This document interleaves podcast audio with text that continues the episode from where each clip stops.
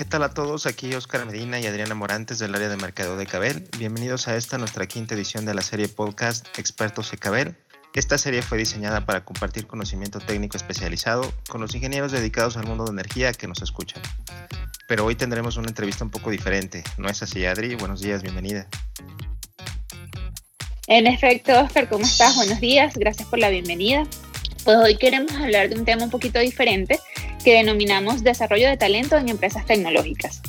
Eh, pues desde Cabel sabemos que los ingenieros que nos escuchan también pertenecen a este tipo de organizaciones y se enfrentan a retos de liderazgo y crecimiento profesional que pueden ser tan o más complejos como los aspectos técnicos que, que deben manejar en su día a día.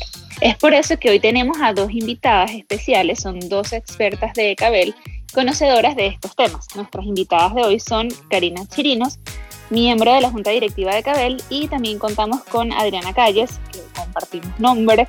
Ella es gerente de talento humano. Bienvenidas a ambas. Bienvenidas. Gracias, Oscar. Gracias, Adriana. Es un placer acompañarlos. Sí, estamos muy agradecidas por la invitación. Pues bienvenidas, ojalá contemos con ustedes en próximas ediciones. Como tal, vamos a arrancar con esta edición del podcast y pues con una serie de preguntas. A ver, Adriana Calles, ustedes están acostumbradas a identificar talentos con potencial de crecimiento, principalmente ingenieros. ¿Qué dirían diferenciar un talento promedio o estándar de uno con verdadero potencial de desarrollo? Fíjate, Oscar, más allá de los conocimientos técnicos, que son claramente importantes, nosotros en Cabel nos enfocamos en que también nuestros colaboradores, los nuevos reclutamientos, demuestren consistencia en comportamientos que son más complejos de desarrollar y mantener, porque al final en la práctica es mucho más fácil enseñar lo técnico que enseñar las habilidades blandas. En Cabel, por ejemplo, hemos definido cinco comportamientos básicos para nuestro modelo de negocio. Los llamamos TAPCO. Y cada inicial se refiere a cada valor clave para el futuro de nuestra empresa. Entonces les cuento un poquito. La T es para trabajo en equipo, la A la tenemos para adaptación al cambio, la P la utilizamos para proactividad, la C para curiosidad intelectual y la O para orientación a resultados. Entonces, si el candidato o colaborador tiene estos comportamientos, ya para nosotros va a ser un talento con potencial. Okay. De hecho, cada empresa seguramente tiene identificados los suyos, sus propios valores, sus propios comportamientos deseados. Y es importante que cada ingeniero los conozca, se familiarice con ellos y también entiendan cómo estos valores se ven reflejados o materializados en la práctica, es decir, en su día a día. Entonces, bueno, básicamente es eso, Oscar. Perfecto. Ok, muy bien, Adri. Entonces, bueno, ya sabemos qué diferencia a un talento este, estándar de uno con potencial. Y ahora quisiera pasar a una siguiente pregunta que tiene que ver con las áreas blandas, que yo siento que es como un término un poco misterioso incluso para gente, ingenieros y gente muy técnica. Y por eso quisiera saber por qué son tan importantes y por qué las áreas este, de talento humano y directivas ponen tanto énfasis en desarrollo de áreas blandas. No sé si Karina nos puedes ayudar con esta pregunta. Sí, claro, cómo no, Adriana. Bueno, a veces me parece irónico que puedan llamarlas blandas porque son las áreas más duras inclusive por desarrollar y son las que en el futuro son las más importantes para la organización. Estas habilidades no pueden ser automatizadas ni gestionadas por inteligencia artificial o robot. Requieren de un ser humano que analice, que tenga pensamiento crítico y tome decisiones acertadas. Por eso son fundamentales, incluso para las posiciones técnicas, en las que si solo te enfocas en que en la parte dura o en la parte técnica del talento, ese profesional va a encontrar un techo muy prontamente en la organización. Entonces son habilidades que son importantísimas que ya traiga y si no las trae, pues eh, desarrollarlas y potencializarlas. Muchísimas gracias, Karina. Entonces, estamos de acuerdo que debe tener un pensamiento crítico y tomar decisiones acertadas. Estas habilidades blandas, existe la creencia que con estas se nace y que si no fuiste favorecido con estas habilidades, no hay nada que hacer. ¿Es así o hay esperanza para este desarrollo? Bueno, Oscar, fíjate, toda la vida se puede aprender y esto es como un lema en nuestro equipo de talento humano. Obviamente, algunos colaboradores pueden tenerla más fácil por sus propias personalidades, por cómo nacemos. Pero la verdad es que todos podemos desarrollar habilidades blandas. Por ejemplo, como líderes podemos ser más empáticos, dar feedback y ayudar a otras personas a crecer, mejorar y desarrollarse.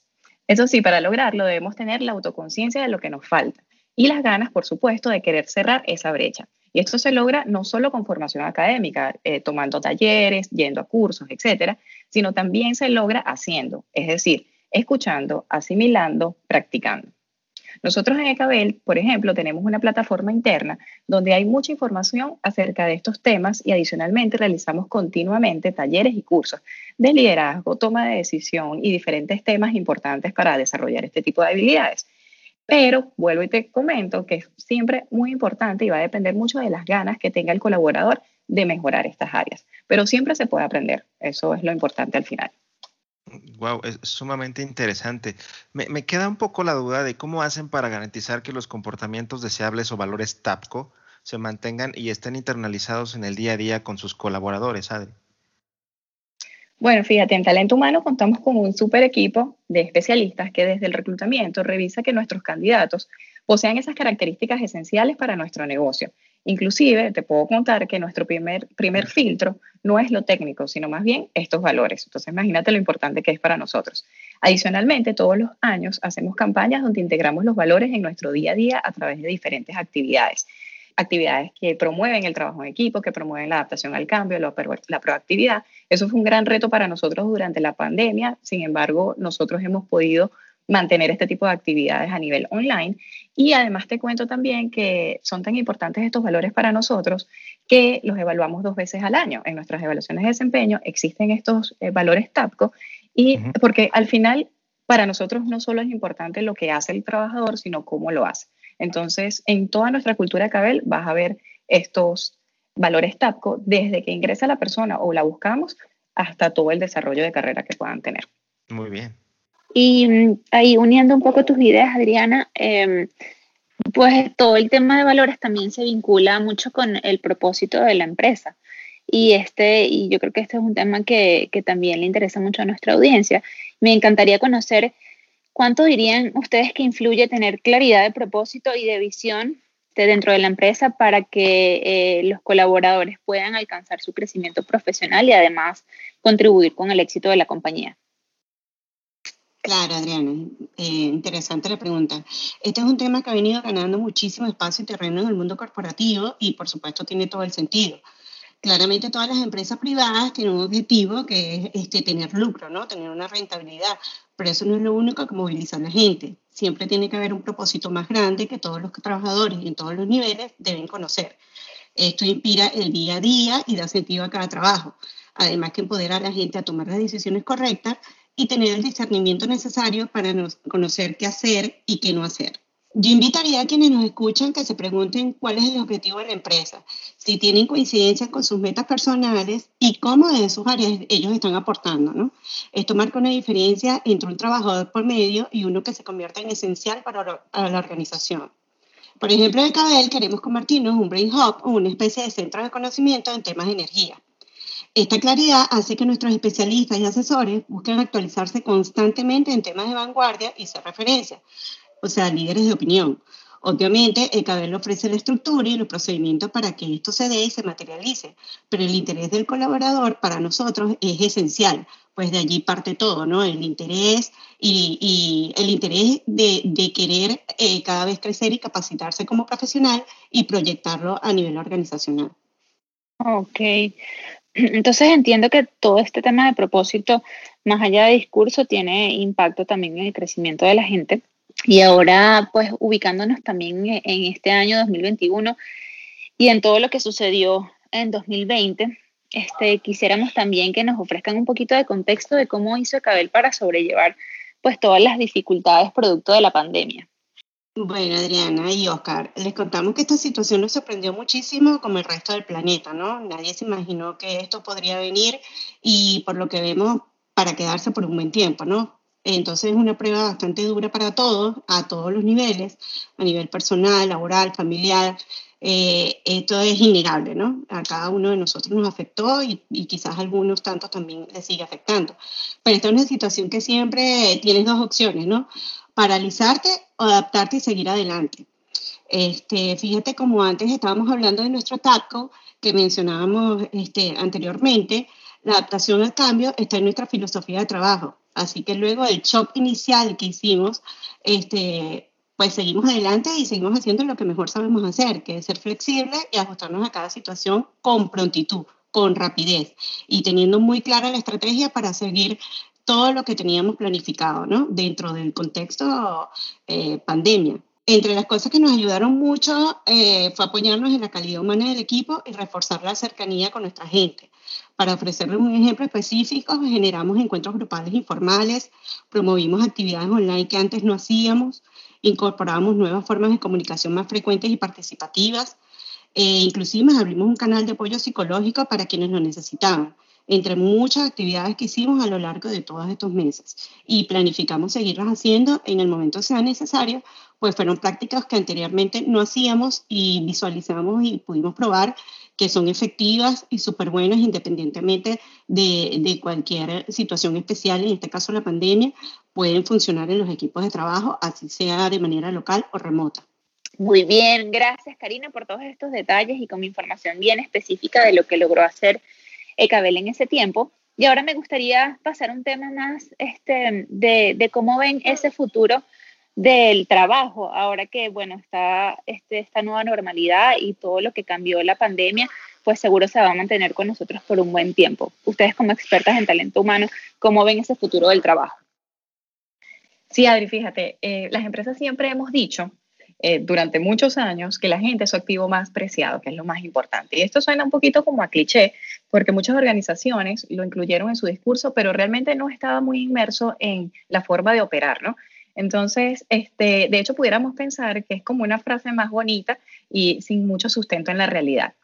Con la pandemia llegó el momento de demostrar que lo más importante es la gente. Sin la gente no existen las organizaciones. En un contexto de trabajo remoto y de distanciamiento físico y social, los líderes y directivos tuvieron que estar necesariamente mucho más enfocados en realizar un esfuerzo real por mantener la conexión con el equipo y lograr online, de manera online, la motivación necesaria de esos equipos. Este, eso lo hicieron las empresas, pero por su parte también los colaboradores tuvieron que adaptarse muy rápidamente a estas nuevas condiciones para poder producir y demostrar el valor que realmente tienen. De esta manera, la empresa y el trabajador han logrado eh, ser más eficientes y ágiles en estos tiempos de pandemia. Entonces, bueno, aquí es un tema de demostrar que realmente la gente es importante. Sí, Adriana y, y Oscar. Por ejemplo, para caber el tema de talento es particularmente importante. Nuestro negocio es de consultoría en gran medida. Es por eso que valorar y potenciar el talento es un no negociable cuando revisamos la estrategia. Este aspecto siempre se mantiene y se defiende. No solo deseable, sino necesario que nuestro talento tenga el mejor nivel técnico de habilidades blandas posible. Por eso cada vez nos esforzamos eh, en que crezcan, en que se capaciten y que sean mejores, no solo a nivel profesional, sino a niveles de valores. Eh, por eso digo que cada empresa y trabajador debería hacer este análisis, ubicar los aspectos que hay que proteger a toda costa, aunque haya pandemia o cualquier situación inesperada que pueda venir. Otro aspecto que llegó para quedarse y que tampoco nos agarró tan fuera de base, pero sí sé que, que a muchas empresas, muchos ingenieros que nos pueden estar escuchando ahorita, sí fue así, este, es el tema del trabajo remoto. Ya hoy en día, este, para el cabello, como les decía antes, no implicó grandes cambios como lo, porque lo veníamos haciendo anteriormente, ya que somos una empresa que tiene eh, oficinas a nivel global, tenemos muchos contactos, este, intercambio de equipos, un equipo multidisciplinario, entonces esta dinámica no era desconocida para nosotros, pero sí este, hemos tenido que masificar abruptamente el trabajo en línea porque no era algo que hacíamos... Eh, continuamente, por decirlo de alguna manera, y poner en marcha nuevas reglas implícitas de interacción digital. La comunicación se incrementa muchísimo y hay que hacer más claros y medibles los objetivos y hay que aprender a confiar en el equipo sin microgerenciar, que además de ser una mala práctica, que en general no lo hacemos porque confiamos mucho en lo que tenemos y en lo que estamos capacitando, este, por supuesto que en una era digital o en un entorno digital se hace imposible. Gracias Karina, gracias Adri Calles por ofrecernos tan valiosa información. Eh, estamos seguros que quienes nos escuchan habrán tomado nota de las recomendaciones y les serán súper útiles para la vida laboral.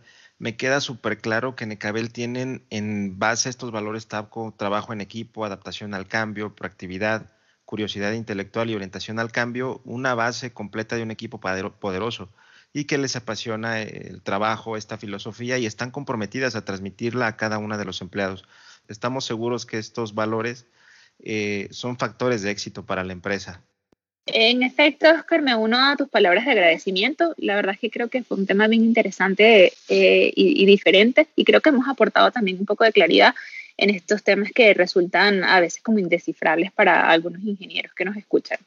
Antes de la despedida definitiva, sí quisiera ver si nos pueden dejar sus, sus vías de contacto por si alguien los quiere este, ubicar y profundizar en estos temas o quizás unirse al equipo de Cabel, quién sabe, ¿no? Sí, Adri, fíjate. A mí, Adriana Calles, me pueden conseguir por mi correo, adriana.calles.ecabel.net y en LinkedIn me encuentran como Adriana Calles. Gracias por la invitación. Eh, yo soy Karina, igual mi correo es karina.chirinos.net y en LinkedIn me consiguen como Karina con C, Chirinos, Karina Chirinos. Gracias por la invitación igualmente. No, muchísimas gracias a ustedes y esperamos contar con ustedes en próximas ediciones. Eh, les agradecemos a todos por acompañarnos en esta edición de nuestro podcast. Nosotros somos Ecabel, expertos en soluciones de transmisión, energía y telecomunicaciones, con más de 20 años en el mercado. Pueden encontrarnos en nuestra página web o redes sociales www.ecabel.net y por LinkedIn como Ecabel, Ecabel con K y con B de bueno. Hasta el próximo episodio.